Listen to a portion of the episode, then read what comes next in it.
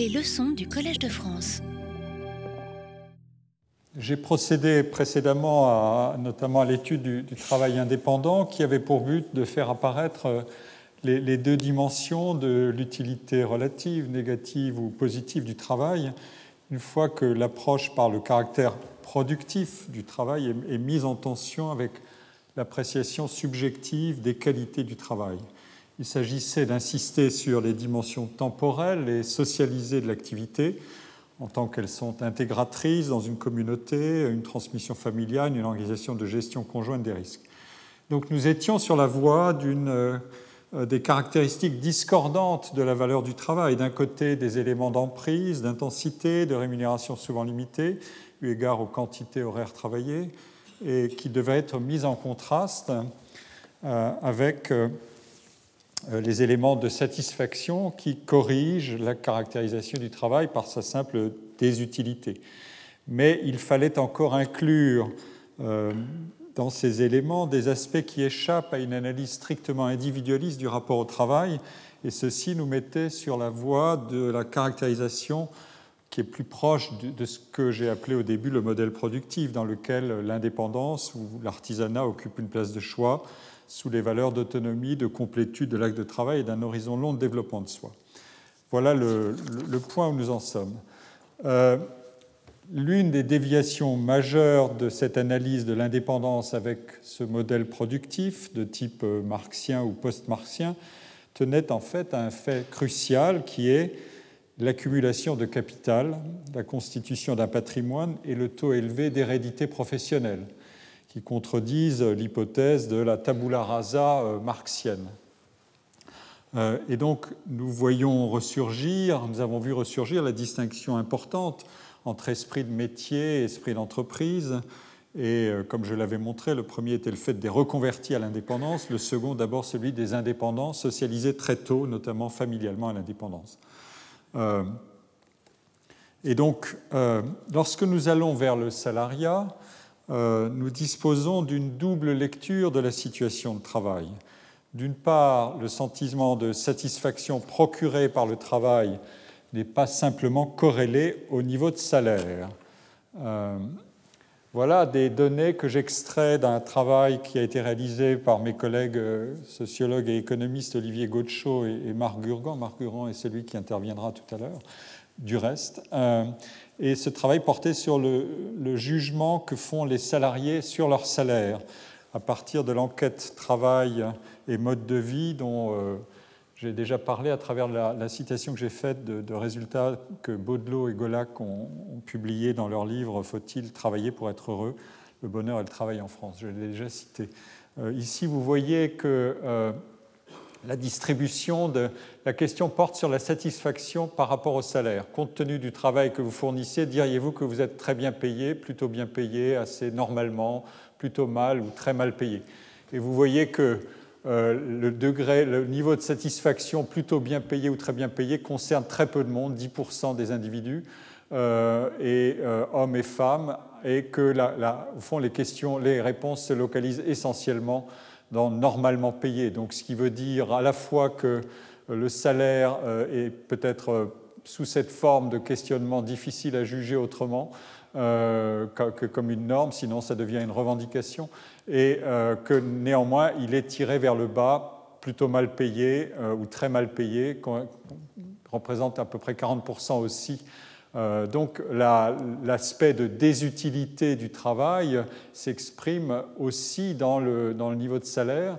Euh, et la, satisfaction, en revanche, n'est pas corrélée positivement à un salaire élevé, puisque un salaire plus élevé ne procure pas, ou les gens s'estimant très bien payés ne sont pas très nombreux à se déclarer tels, etc. Euh, ici, nous avons la décomposition femme-homme qui est intéressante et que vous garderez en mémoire parce que hommes et femmes n'ont pas la même réaction à l'égard de, la satisfaction que, peut procurer le travail et les différentes composantes du travail, dont le salaire. Euh, les, deux auteurs de l'article ont mentionné ici le niveau de rémunération des individus euh, qu'ils déclarent et euh, le mettent en rapport avec le sentiment de satisfaction par rapport au salaire, vous voyez que le niveau de satisfaction s'estime très bien payé pour les hommes. Le salaire correspond à 14 000, à l'époque 14 500 francs. L'enquête date de 1997, euh, travail et mode de vie de l'INSEE. Euh, alors que pour les femmes, c'est 11 520 francs. Euh, et les, chiffres décroissent.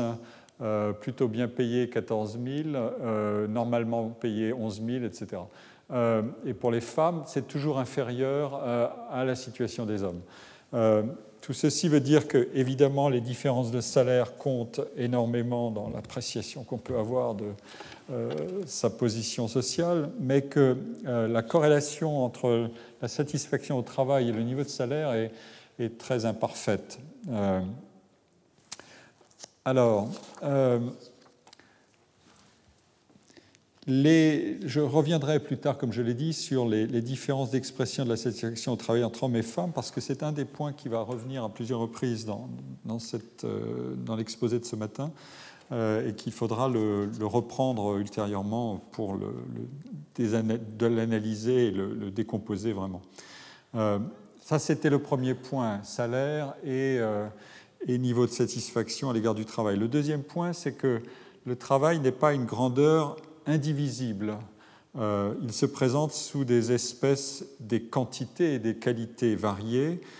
Mais avant d'explorer en détail les, dimensions multiples des qualités du travail salarié dans son contenu et son environnement, euh, je veux m'attarder d'abord sur euh, une lecture du travail par ces quantités qui sont liées à des formes contractuelles, bien sûr, et à des taux de fragmentation du travail en temps plein ou partiel.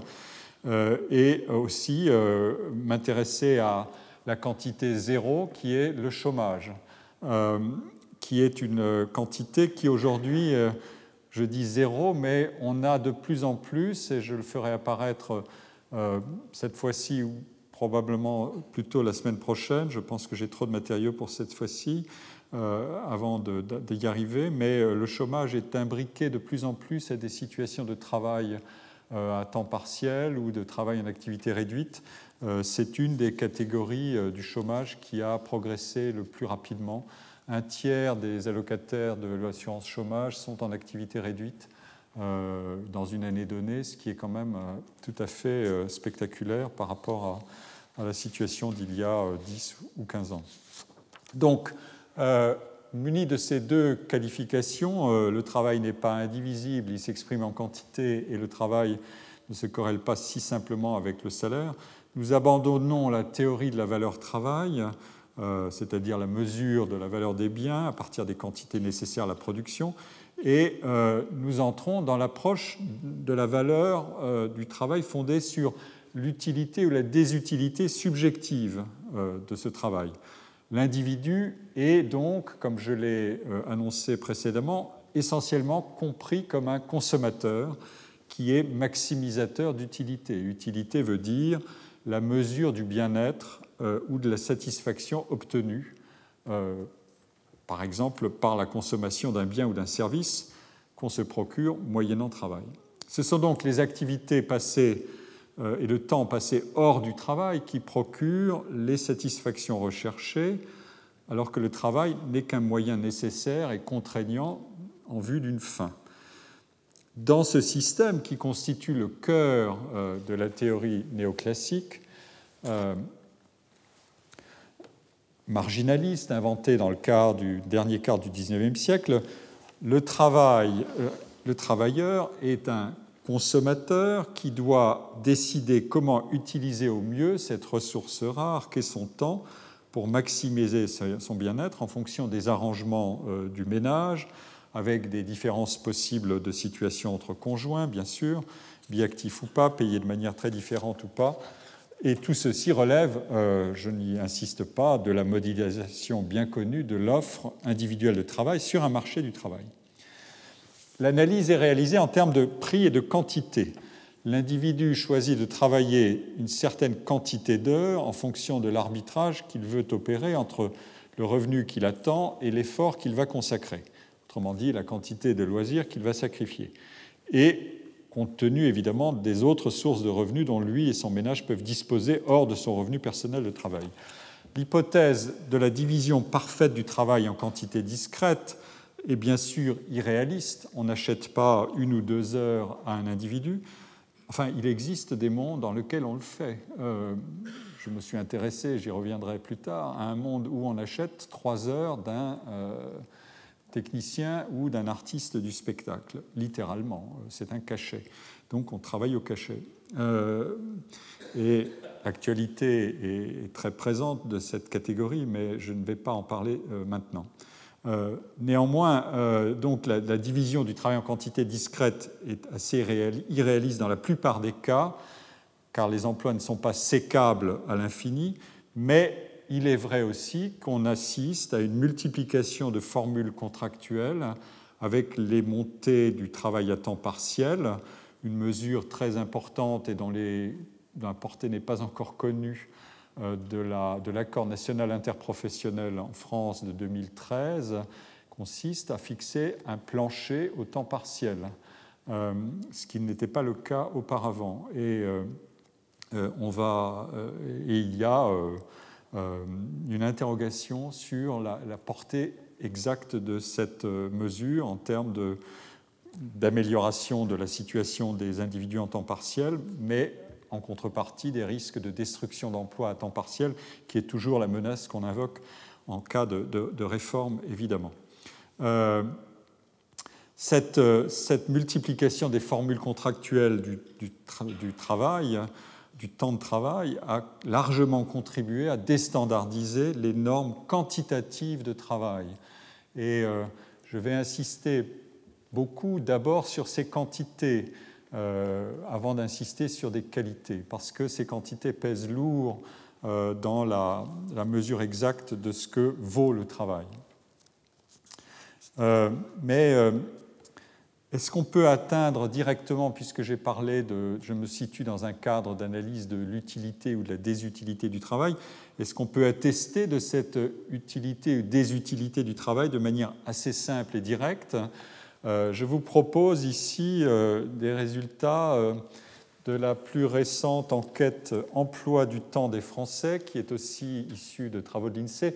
Vous avez compris que je me sers assez souvent, ou même très souvent, de travaux de l'INSEE pour appuyer mes, propos et illustrer mes propos. C'est vrai que c'est une, mine d'or, d'autant plus aujourd'hui facile à exploiter que euh, tout est en ligne, euh, y compris des données complémentaires, et que euh, les moyens d'investigation et d'enquête de l'INSEE sont, très élevés, et les chercheurs qui ont exploité ces données de très bon niveau. Donc c'est un bien public de connaissances dont je me sers avec, avec plaisir et, et avec gourmandise, je dois dire.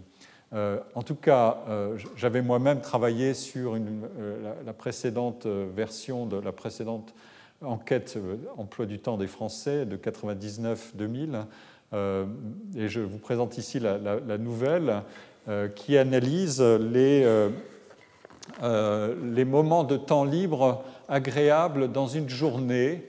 on demande aux individus de coter les temps euh, sur une échelle de moins 3 à plus 3, et euh, on distingue euh, la valeur du temps libre, qu'est-ce que vaut le temps libre en termes d'agrément, qu'est-ce que valent les besoins physiologiques en termes d'agrément, les tâches domestiques, le transport, travail et études. Et vous voyez que travail et études figurent vraiment bien en bas avec une cotation de, 0,8, alors que le temps libre est à plus 2,3. Euh, donc on a une sorte d'indice assez simple de la désutilité du travail. Il est, incontestable que le travail est vécu comme une, contrainte et, les études euh, qui sont une forme de travail, euh, mais doublées d'un investissement qui, donc, qui sont un travail en vue d'un travail, un travail au carré, eux sont assimilés purement et simplement au travail. Est-ce que ce, niveau de, satisfaction, ou plutôt de faible satisfaction à l'égard du travail, euh, varie beaucoup selon les catégories euh, c'est une des, euh, il en est de même que pour le, revenu. les différences sont très faibles, au fond, entre profession libérale, cadre, employé. ouvriers. vous voyez que la satisfaction, le niveau d'appréciation du travail selon la catégorie socioprofessionnelle varie autour de 1,1, 1,2. La, moyenne est à 1,3, pardon, à 1,1. Euh, et euh, il n'y a que, encore une fois, les indépendants pour, euh, pour aller beaucoup plus haut, à 1,5 à peu près. Donc voilà une, une mesure possible de cet aspect de désutilité du travail. On peut encore procéder autrement. L'enquête emploi du temps des Français euh, analyse euh, la, satisfaction à l'égard de la vie en général et, euh, la compare au côté agréable ou non d'une journée. comment fait-on? Ici, nous avons une analyse de chaque période de 10 minutes qui a été notée de moins 3, plus 3 par les individus et, la moyenne journalière a été calculée en attribuant la même importance à chaque période, quelle que soit l'activité et le contexte. En revanche, l'appréciation de la vie en général est une réponse à la question sur une échelle de 0, pas du tout satisfait, à 10, très satisfait, à quel point êtes-vous satisfait de la vie que vous menez actuellement? Euh, je vais revenir sur ces éléments d'analyse de mesures subjectives de l'utilité par l'indice de satisfaction parce qu'ils reviendront à plusieurs reprises dans, mon exposé. Euh, donc gardez-le en mémoire. On observe que plus les individus sont satisfaits de leur vie en général, plus la moyenne de la journée décrite est élevée. Ça, ça n'est pas une surprise exactement, mais ce lien positif ne se vérifie pas pour tous les groupes. Euh, les jeunes de moins de 20 ans jugent négativement les moments liés aux études, ce qui entraîne une faible moyenne journalière, mais lorsqu'on les interroge sur leur satisfaction dans la vie en général, ils sont extrêmement heureux. Ils ont un taux de satisfaction de 8,4 sur 10 contre 7,4 en moyenne mais ils n'aiment pas beaucoup les moments d'étude. Mais comme ils ne leur accordent pas un faible poids dans le bien-être en général, euh, leur satisfaction en général n'est pas affectée par le peu d'agréments qu'ils trouvent dans les études. Euh, de même, le travail est considéré comme une activité peu agréable, vous l'avez vu, euh, et les personnes qui ont une activité professionnelle passent des journées, alors là, intéressant, légèrement moins bonnes que les chômeurs, bons, euh, plus 1,8 contre plus 1,9, nous allons y venir. Euh, mais la grande différence, évidemment, c'est que la satisfaction euh, à, l'égard de l'existence en général est nettement plus élevée pour les travailleurs que pour les chômeurs. 7,4 contre 6. Donc voilà des, indices de quelque chose qui a lieu, qui, qui, est un peu plus complexe qu'une vision monodimensionnelle. Euh, il faut euh, procéder à, une distinction initiale dans, l'analyse des, états des personnes euh, pour considérer la valeur du travail salarié. je reprends ici un argument de Pierre Cahuc et André Zilberberg dans un ouvrage sur, sur le marché du travail, hein, un gros manuel de marché du travail. Euh, d'économie, dans la théorie habituelle de l'offre de travail, l'individu ne considère que deux états, euh, activité ou inactivité, autrement dit le temps occupé rémunéré ou le temps libre. Et qu'est-ce qui arrive quand on introduit le chômage? Euh, voilà, la, voilà la question qui, va m'occuper une partie de cette matinée. Si je suis dans le cadre de travail ou inactivité, euh, l'hypothèse sera que tout travail est intrinsèquement pénible ou contraignant ou peu agréable. On en a vu euh, des éléments euh, à une exception près, mais les indépendants n'ont pas de chômage à proprement parler, donc ils n'ont que du sous-emploi non qualifiable dans les termes habituels. Donc tout travail est considéré comme pénible, mais les individus évidemment réagissent différemment à cette pénibilité intrinsèque. Travailler est plus pénible pour certains que pour d'autres et euh, surtout plus ou moins pénible selon les caractéristiques de l'emploi occupé. Euh, alors, on peut d'abord, pour traiter ce point, euh, réduire le problème à une question de quantité monétaire, et c'est là qu'intervient l'argument important de, du niveau de salaire en dessous duquel je n'accepterai pas de travailler. ce qui veut dire, ou pour un indépendant, le seuil de revenu à atteindre pour être actif plutôt qu'inactif. Évidemment, de, multiples facteurs entrent en jeu dans, cette, dans ce calcul, dans ce seuil à déterminer le niveau de la fiscalité directe euh, du revenu et du capital, les revenus du foyer s'il y a biactivité, les prélèvements sociaux, les coûts liés à l'exercice de l'emploi, frais de garde, frais de transport, niveau des, revenus de transfert aussi, acquis ou sacrifiés en fonction des revenus de travail, euh, coût du travail domestique si le ménage recourt aux emplois marchands de services plutôt que de produire lui-même ses, euh, ses travaux domestiques, quantité d'offres de consommation publique pure, je veux dire les, services qui sont sans coût ou à très faible coût pour des ménages, les crèches, les euh, systèmes d'éducation, les systèmes de soins, les services juridiques, la sécurité et la protection personnelle. Ces, éléments de, consommation de, de, biens publics purs font une différence gigantesque entre le rapport au travail en France et le rapport au travail aux États-Unis, par exemple. Euh, quand vous êtes euh, dans le monde anglo-américain, surtout américain, euh, les services d'éducation sont assez largement payants et même très chers, et donc les comptes personnels affectés ou les éléments de budget affectés à, ces, services-là comptent énormément dans toutes sortes de comportements de consommation privés et, du ménage. et enfin, des offres publiques national ou local pour atteindre un niveau de, niveau de vie minimum en cas d'inactivité, sous condition d'éligibilité évidemment au programme de minima sociaux. Sur ces points-là, il y a énormément de travaux euh, euh, très précis pour déterminer, j'y reviendrai, euh, pour déterminer la sensibilité des individus à la reprise ou non d'activité en fonction de l'écart entre la position dans l'état de bénéficiaire des minima et dans la reprise d'activité. Le RSA euh, le fameux RSA français, a été un élément d'une tentative de résolution des problèmes que posait euh, un, point tout à fait intéressant qui avait été mis en évidence par deux chercheurs, Yannick Lorty et Denis Hahn, qui avaient montré que quand on prenait en compte à la fois les, euh, aides publiques nationales, mais aussi les aides publiques locales, qui sont très nombreuses ou très variées, ou qui étaient à ce moment-là, on pouvait assister à des phénomènes de, évidemment de, d'ancrage dans la, dans la, dépendance à l'égard des, des, minima euh, qui mettaient en, péril l'argument de euh, l'incitation au travail pour sortir de la trappe à inactivité et à pauvreté. C'est un des éléments contre lesquels la, la, création du RSA a voulu réagir, mais je, je, ne vais pas insister sur ce point. Donc,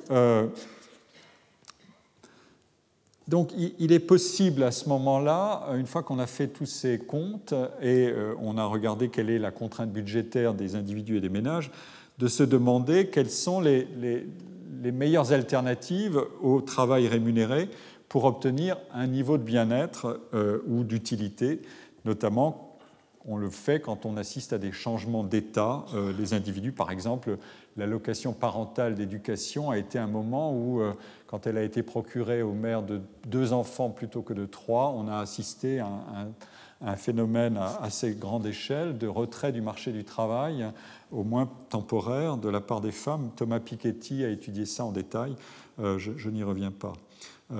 mais ça, c'est la première approche. Donc, on fait des comptes. L'autre approche euh, nous situe d'emblée dans le cadre du marché du travail. Là, on ne s'intéresse plus à est-ce que j'y vais, je n'y vais pas, euh, mais j'y suis. Donc l'individu est actif et la mesure de l'utilité ou de la désutilité advient notamment lorsqu'il y a une situation de rupture avec la, situation antérieure et spécifiquement un épisode de chômage. Donc, dans ce second cas, la question n'est pas simplement de savoir à quel prix j'accepte de travailler, mais comment je me comporte si je suis au chômage et comment je me comporte dans ma, recherche d'emploi et quel est le principe d'arrêt d'une recherche qui a évidemment un coût et dont le terme est par définition incertain.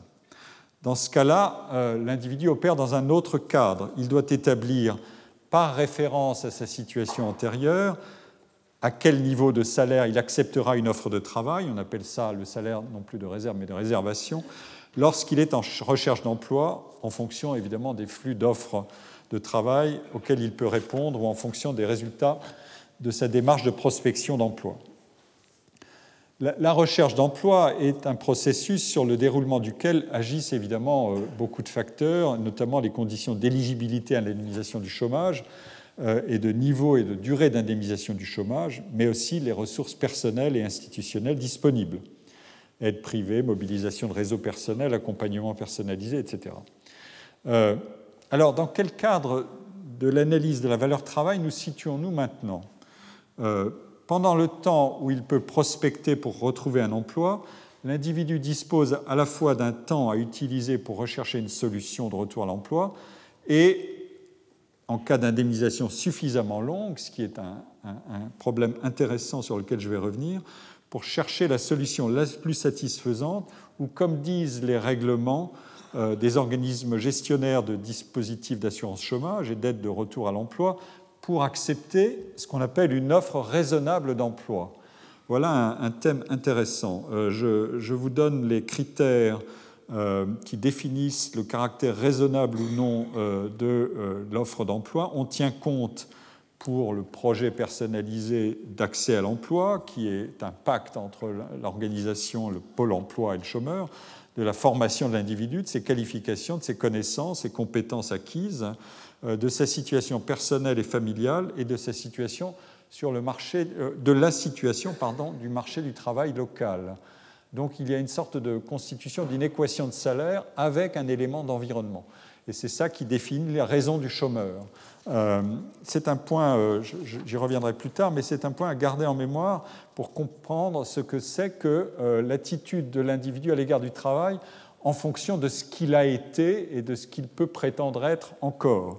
Euh, mais le point que je veux garder en, mémoire tout de suite, c'est l'argument, c'est que le chômage est une rupture de trajectoire dont les effets sont plus ou moins profondément négatifs et dont il s'agit d'annuler les effets en question en revenant à l'emploi dans des conditions au moins raisonnables. Donc la question est euh, claire. Euh, la désutilité du travail est avérée, mais il y a pire encore que la désutilité du travail, c'est l'état d'anéantissement du travail euh, dans la situation de chômage. Et c'est par là qu'on peut capter un certain nombre de valeurs euh, que la cotation du travail par son simple salaire ne prend pas en compte et sur lesquelles je vais insister maintenant. Je, voudrais euh, donner un, éclairage à travers un, travail qui avait été très bien menée par euh, ma collègue Dominique Schnapper, euh, qui est à l'École des études en sciences sociales, qui a aussi été au Conseil constitutionnel, et qui avait écrit un livre sur l'épreuve du chômage en 1981 pour définir les, caractéristiques du chômage en faisant une typologie. Les traits communs qu'elle définissait à partir d'une enquête par, par entretien, c'était pour tous les chômeurs, absence de participation au rythme collectif, euh, c'est-à-dire les rythmes qui font alterner travail, non-travail, euh, week-end, semaine, etc. Privation des points de repère spatiaux de l'existence. On va au travail, on est dans un lieu de travail, on a un environnement de travail, euh, et la remise en question de l'identité personnelle et sociale qui varie évidemment beaucoup en fonction de l'attitude à l'égard du travail. Évidemment, ces traits communs n'excluent pas du tout la variété extrême des vécus du chômage, qui dépendent aussi de l'aptitude à se donner des activités de substitution et de l'importance des réseaux de sociabilité et de la capacité de l'intégration familiale. Mais euh, le point intéressant, c'est la typologie qu'elle propose, euh, trois formes de chômage qu'elle appelle chômage total, chômage différé et chômage inversé. J'en dis quelques mots ici. Euh, le chômage total, c'est le bouleversement complet de la vie du chômeur. Les temps individuels sont rompus, euh, le chômeur s'éloigne euh, des, rythmes collectifs. Le temps devenu disponible présente éventuellement certains charmes au début, mais très vite se euh, révèle être le temps de l'ennui et de l'insupportable. beaucoup de chômeurs continuent alors à maintenir un rythme de vie comme avant pour échapper à ce mécanisme. Donc à la perte du temps collectif s'ajoute la perte des lieux de rencontre privilégiés, bien sûr, comme je l'ai dit. Les parcours, les, magasins, les restaurants euh, collectifs. C'est donc tout un réseau de sociabilité qui disparaît. Et l'identité individuelle est évidemment affectée aussi. Euh, après euh, une première réaction de choc, commence la rumination qui ronge peu à peu euh, l'identité individuelle et la, conscience du chômeur. il s'agit de trouver un coupable et on peut le trouver d'abord hors de soi, puis ensuite en soi. et donc de se retourner contre soi-même à un moment ou à un autre. C'est tout ça que doit prendre en charge le fameux parcours d'accompagnement dont euh, j'ai parlé brièvement tout à l'heure. Euh, mais euh, le chômage est vécu avant tout comme une rupture et une pathologie, une maladie qui pour beaucoup est survenue brutalement. Le point intéressant qu'elle souligne et sur lequel vous allez voir, on va revenir très vite, c'est que les individus éventuellement le sentaient venir, mais n'y croyaient pas vraiment. et le sentiment de trahison renforce cette, euh, cette fausse assurance. Euh, donc il y a ensuite un, sentiment de rejet et euh, comme si l'individu était frappé d'ostracisme. et s'infiltrent aussi des éléments très empoisonnants comme le sentiment de devenir un, parasite ou un fainéant et un profiteur. ça, c'est l'argument classique qui retourne le chômage involontaire en chômage volontaire euh, quand le, tissu social euh, se fragmente et que euh, les, les, insiders, ceux qui sont en emploi, peuvent éventuellement accuser ceux qui sont au chômage de se comporter de manière insuffisamment active dans leur recherche d'emploi. Et évidemment, quand le chômeur a dépassé l'âge de 50 ans, tout ça est amplifié. La seule, le seul horizon raisonnable c'était du moins l'analyse euh, dans les années 80.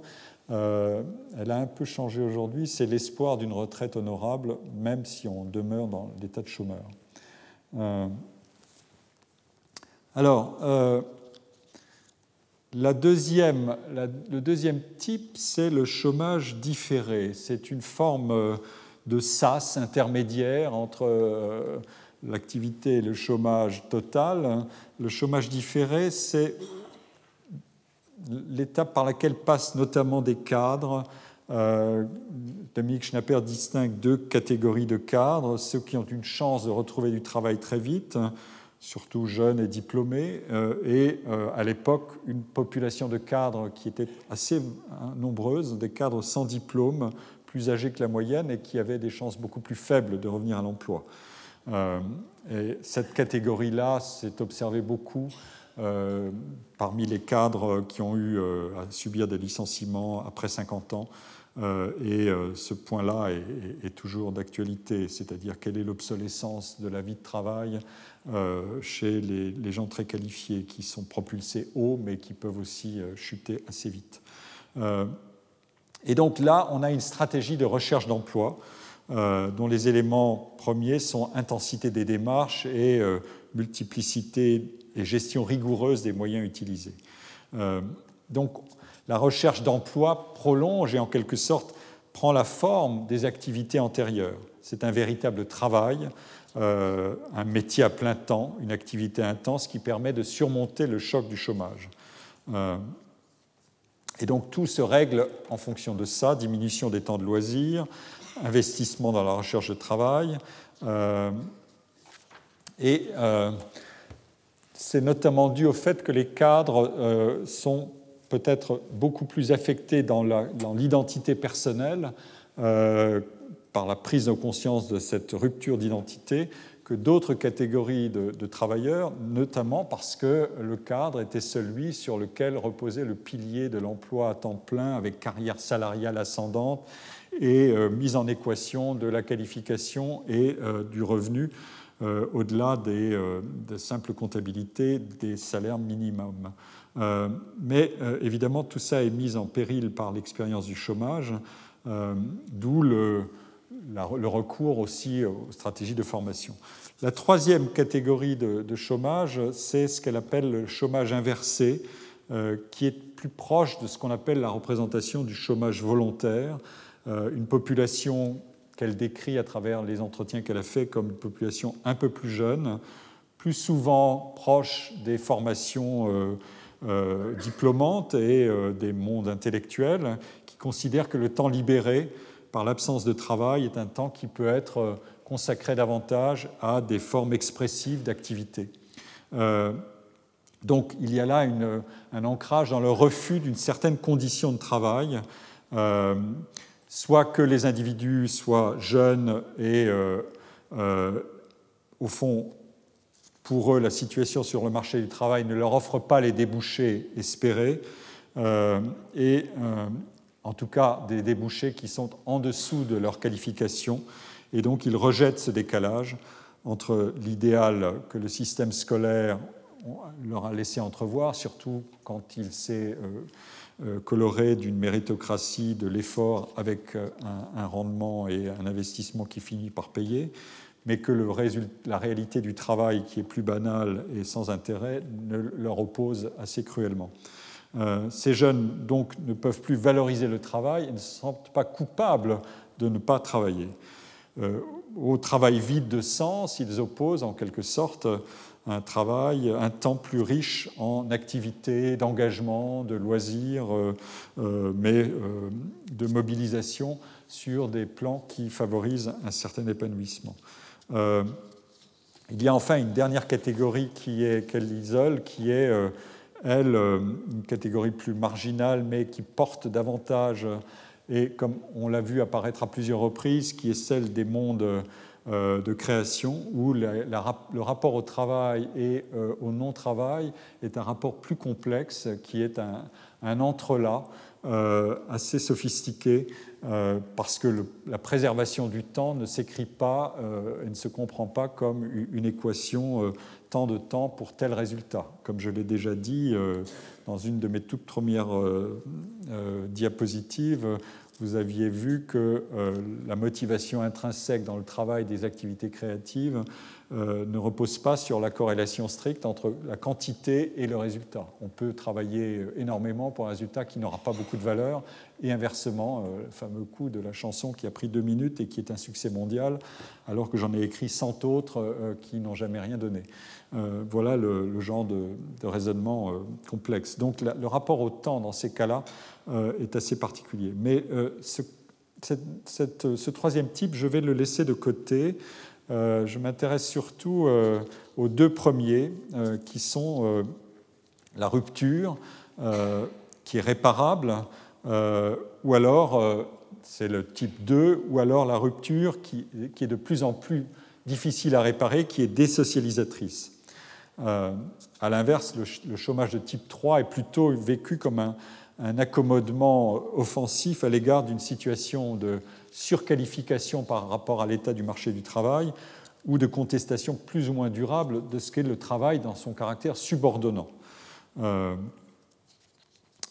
la, part de chômage de type 3 où on réagit contre le risque de déqualification et donc euh, d'individus qui se présentent comme surqualifiés par rapport au marché du travail est un des points très importants de la théorie de la segmentation des marchés du travail qui dit que des individus qualifiés n'arrivent pas à trouver le travail euh, auquel ils pourraient aspirer, alors même que des individus strictement comparables sont en emploi, mais occupent les positions qu'eux-mêmes n'arrivent pas à obtenir. C'est la fameuse question des insiders contre les outsiders.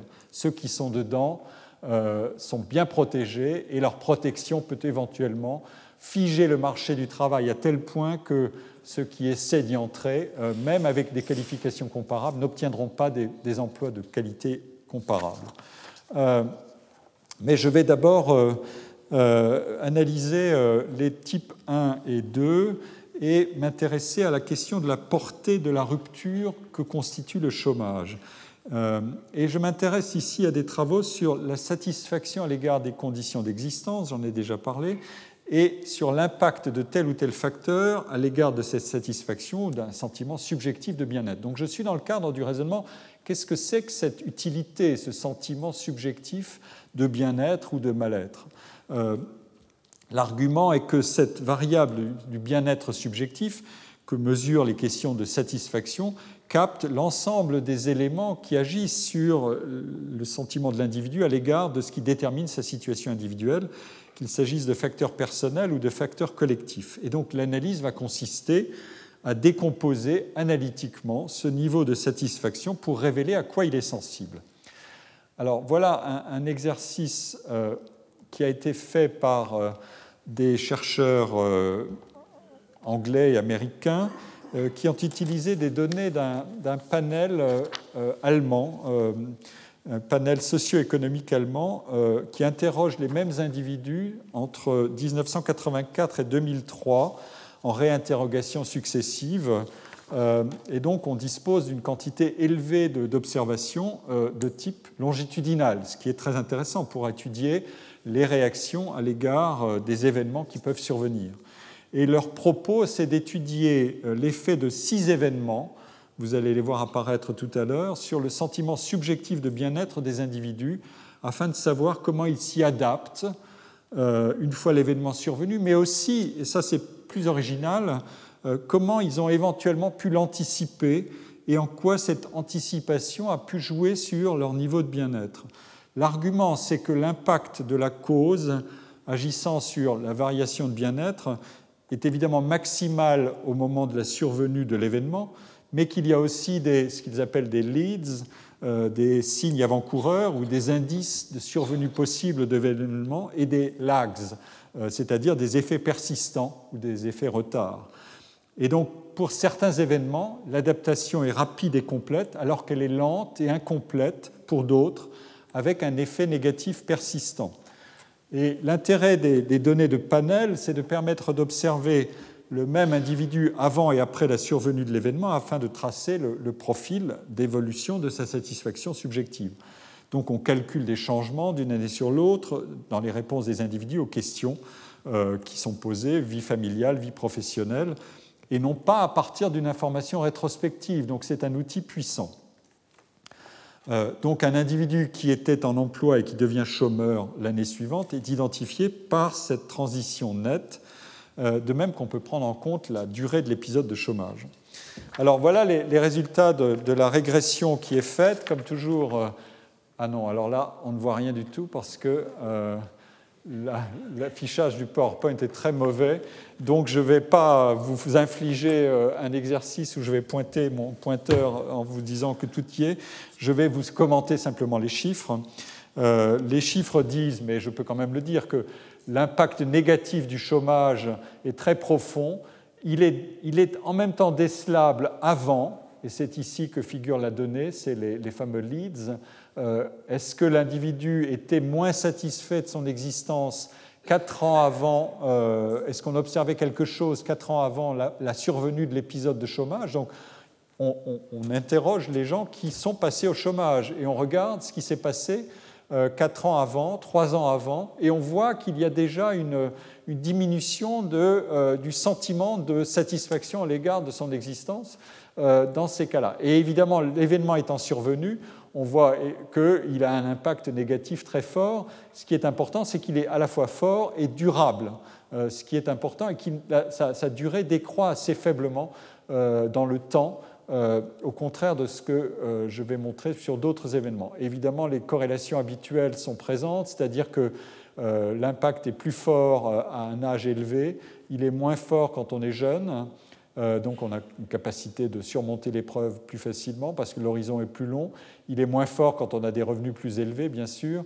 Et euh, la, santé qui se dégrade, euh, qui est un des points essentiels, santé qu'on peut qualifier aujourd'hui de manière beaucoup plus multiple qu'autrefois, la santé joue un rôle très important, évidemment, quand elle est associée à l'expérience de chômage dans le, euh, le sentiment de difficulté et de, mal-être euh, social et individuel.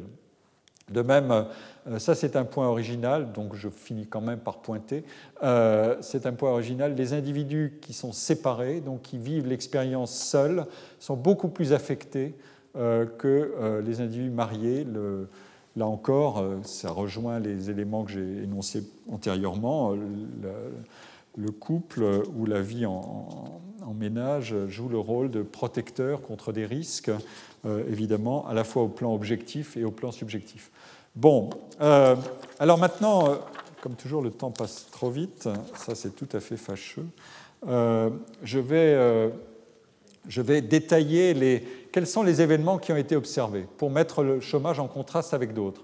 Les événements en question sont euh, le, chômage, le mariage, le divorce, le veuvage, la naissance d'un enfant et euh, lay-off, c'est-à-dire le, licenciement ou la mise à pied, euh, ça dépend des situations, c'est-à-dire un, chômage avec éventuellement retour à, l'emploi ultérieurement. et là, on a le tableau des réactions des individus. On observe que l'anticipation d'une situation, d'un changement dans la situation de l'individu agit sur le sentiment de bien-être très tôt euh, pour le chômage. Euh, le mariage, qui est évidemment plutôt un sentiment positif, euh, il agit positivement trois ans avant. Le divorce, il a les mêmes caractéristiques en termes d'anticipation que le chômage. Vous me direz que chômage et, divorce, il y a un, élément de comparaison, de licenciement, etc. le veuvage est un choc brutal. Hein. Euh, qui agit sans anticipation. Euh, la naissance d'un enfant a été préparée en termes de sentiments subjectifs de, bien-être dans la vie des individus, et euh, le licenciement, lui aussi, a agi antérieurement. L'adaptation, c'est-à-dire comment les gens réagissent une fois que l'événement est survenu, l'adaptation est faible pour le chômage, ça c'est les hommes. Elle est complète pour les autres c'est-à-dire une fois un certain temps passé, et vous allez voir quel est le temps qui est nécessaire, euh, les individus s'ajustent euh, à la situation. Ce qui est intéressant, c'est que pour le chômage seul, l'ajustement est difficile. Euh, pour les femmes, la situation est assez différente, l'anticipation est beaucoup plus courte, sauf pour la naissance d'un enfant où la variation dans le sentiment subjectif de bien-être a été beaucoup plus précoce elle, a été euh, anticipée de 4 ans, euh, ce qui est tout à fait intéressant. Vous voyez l'intérêt de l'enquête, qui est quand même de mettre en évidence des choses qu'on perçoit assez simplement, mais de les quantifier et de les démontrer. C'est une des forces de la, science sociale, c'est d'essayer de rejoindre le vécu individuel en gommant un certain nombre de facteurs de variabilité pour monter des tendances centrales et ensuite réintroduire évidemment de la variabilité. Euh, pour les femmes aussi, l'adaptation a été un peu meilleur à l'expérience du chômage euh, au bout de 4 ans que pour les hommes. Donc euh, là encore, la, relation au travail des femmes et des hommes, comme pour le salaire, est différente et il faudra, il faudra y revenir, j'espère, dans le cours de, cette année. Et en revanche, les, les résultats sont semblables pour, le, pour les autres variations. Alors ici figure, encore une fois pour les hommes, le mécanisme dans le temps euh, ça, c'est, je trouve, un très joli résultat euh, de Clark, Dinner et de ses collègues. Euh, voilà comment les, situations se présentent. Les individus ont anticipé d'une certaine manière, ont pressenti, on peut dire que c'est une mesure de pressentiment de ce qui peut arriver dans le chômage. C'était ce que disait un des, enfin, les interviewés de Dominique Schnapper. On sentait bien quelque chose qui pouvait surgir, mais qui n'était pas encore concrétisable. Donc le, la décrue du taux de satisfaction à l'égard de l'existence est, relative, mais elle est déjà présente là, et puis ensuite, elle persiste très longtemps. La ligne verticale qui est présentée ici, c'est l'intervalle de confiance, c'est-à-dire euh, la probabilité pour que le point central soit euh, correctement précisé dans les, outils dans le travail statistique. Et la ligne horizontale, c'est zéro variation par rapport à la, satisfaction. Donc il n'y aurait aucun changement. Donc tout ce qui est en dessous, c'est une, diminution du bien-être, et tout ce qui est au-dessus, euh, c'est une, progression du bien-être. Vous voyez qu'on ne revient pratiquement jamais, on ne revient pas à l'état euh, initial, même après 5 ans euh, d'expérience du chômage. Il y a une légère remontée au bout de 4 ans, mais on est encore en dessous. Euh, en revanche, le, divorce a des propriétés assez semblables, euh, mais euh, il est, il, est, il, est, remarquable que la survenue même de l'événement, ça, observer ce point, c'est-à-dire au temps zéro, la survenue de l'événement au, temps zéro, on a déjà remonté la pente. Autrement dit, l'événement lui-même a été anticipé et sa réalisation a un caractère entre guillemets, libérateur parce qu'il euh, a fallu agir et que l'action a joué un rôle pour, euh, en quelque sorte, remettre les situations d'équerre, alors que ça n'est pas vrai du tout dans le, dans le chômage. Il y a une vraie, une vraie rupture. Vous voyez, la courbe ici n'est pas du tout la même. Euh, Et ensuite, l'adaptation se fait assez rapidement, la pente est ascendante continuellement. Euh, pour ce qui est du mariage, on est évidemment dans la zone supérieure à, à des gains de bien-être, mais avec un facteur d'érosion, en tout cas une fois que le, phénomène du mariage est passé. je vous laisse méditer sur ce sujet métaphysique et physique. le veuvage est un phénomène de rupture, vraiment un choc brutal qui a été assez peu anticipé, euh, moins bien anticipé, et le choc est profond, mais euh, la recovery, où on, retrouve en quelque sorte, euh, on s'en sort progressivement assez bien. et la naissance d'un enfant donne lieu à des variations de bien-être qui sont classiques aussi, augmentation du bien-être, et puis après le choc, de, il faut s'ajuster, et puis bon, l'enfant est là, etc. Euh, pour les femmes, euh, la situation est, pour, le chômage, vous voyez que la situation est plus comprimée en, termes de perte d'utilité. Euh, elle est aussi plus élevée en termes de mariage. L'espoir dans le mariage est plus fort. en termes de veuvage, les situations sont assez identiques. Et en termes de, naissance de l'enfant, il y a une variation qui est plus nette, positive et négative. Et pour le divorce, on assiste euh, à euh, une courbe qui est assez semblable, mais euh, qui est beaucoup plus rapidement positive. Le, caractère libérateur dans le divorce, voilà qui ferait méditer mon collègue François de Singly, dont les travaux sur ces questions-là pourraient, je pense, peuvent s'inspirer de ces, ces, résultats. en tout cas, ces, données sont, sont, très utiles parce que elle montre qu'il euh, y a bien des, signaux avant-coureurs. Et ces signaux avant-coureurs euh, euh, agissent sur le niveau déclaré de bien-être subjectif. or, et, je vais progressivement tisser ma toile pour relier l'individuel au collectif, c'est ça mon objectif à travers le traitement de la question du chômage, l'anticipation d'événements plaisants ou déplaisants est un facteur explicatif très important euh, du niveau présent de bien-être individuel, euh, mais euh, pas simplement pour l'individu, mais pour la collectivité.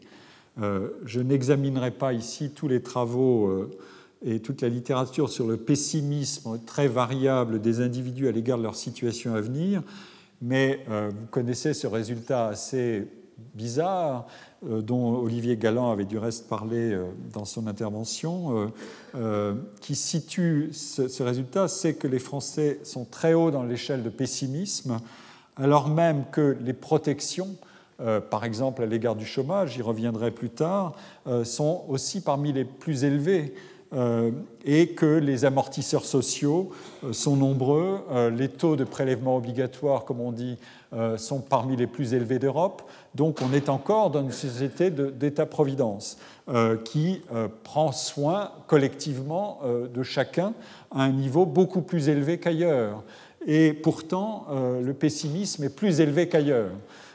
Il, y a une, il y a une réponse à cette, cette question, donc je l'illustrerai, je pense que je me dirige vers la fin de l'exposé, mais donc je ne peux pas vous donner tous les éléments maintenant, mais il y a des relations contre-intuitives entre les, euh, niveaux de protection de l'emploi ou de protection sociale et euh, les sentiments de, euh, de bien-être anticipé ou de bien-être réalisé des individus selon les modalités des mécanismes de protection. C'est ça qui est important, c'est que ce sont les modalités qui comptent, ce n'est pas la protection en tant que telle, il vaut mieux être protégé que pas, mais ensuite comment se distribue la protection entre les uns et les autres? C'est ça le problème. Est-ce que la protection des uns euh, diminue ou expose les autres à plus de risques, etc., etc., puisque tout le monde n'est pas également protégé?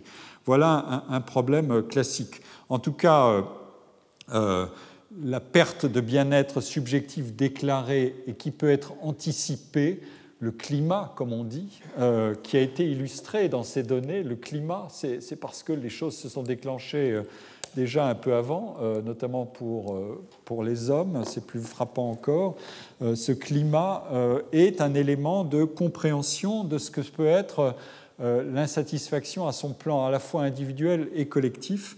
Et dont les traductions factuelles sont par exemple la sanction politique des gouvernants confrontés à des hauts niveaux de chômage, alors même que les électeurs qui veulent les sanctionner ne sont pas eux-mêmes directement concernés par le chômage. voilà un des éléments qui commence à faire passer l'analyse du plan individuel au plan collectif. Euh, et donc, euh, euh, c'est ce point-là qui va être intéressant, c'est cette interaction entre perception de menace à laquelle on peut se sentir exposé sans être directement atteint et les réactions à la réalisation du risque. C'est cet aspect que j'ai traité dans la, relation, à travers cet article, la relation entre anticipation et réalisation du risque. Et donc c'est ce point, euh, je vais conclure sur cette, euh, sur cette suspension, c'est ce point qui va euh, m'introduire à la considération des événements comme le chômage dans leur dimension supra-individuelle. Qu'est-ce qu'on peut en dire au juste car à travers le décalage ou le phénomène d'anticipation, on a affaire à une combinaison plus explosive que pour tous les autres événements qui sont étudiés ici, c'est-à-dire euh, une, une réalisation qui est à la fois anticipée et qui est durable, un, sentiment de perte de bien-être qui est durable. Euh, et c'est ce qui euh, transforme, ce qui donne à la perception de la réalité sociale un caractère profondément temporalisé. J'ai déjà insisté sur cette dimension antérieurement et je veux, que vous le, je, veux le conserver en mémoire dans, l'exposé que je fais. Euh, cette temporalisation de la réalité sociale et de la position individuelle de la biographie dans le monde social joue un rôle évidemment considérable. Euh, je suspends et euh, je vous donnerai la suite de, l'exposé la semaine prochaine. Et j'accueille maintenant Marc Gurgan qui va venir me rejoindre sur l'estrade pour son exposé sur les questions d'évaluation et de méthode euh, des évaluations à travers les expérimentations sociales. Retrouvez tous les contenus du Collège de France sur www.colège-2-france.fr.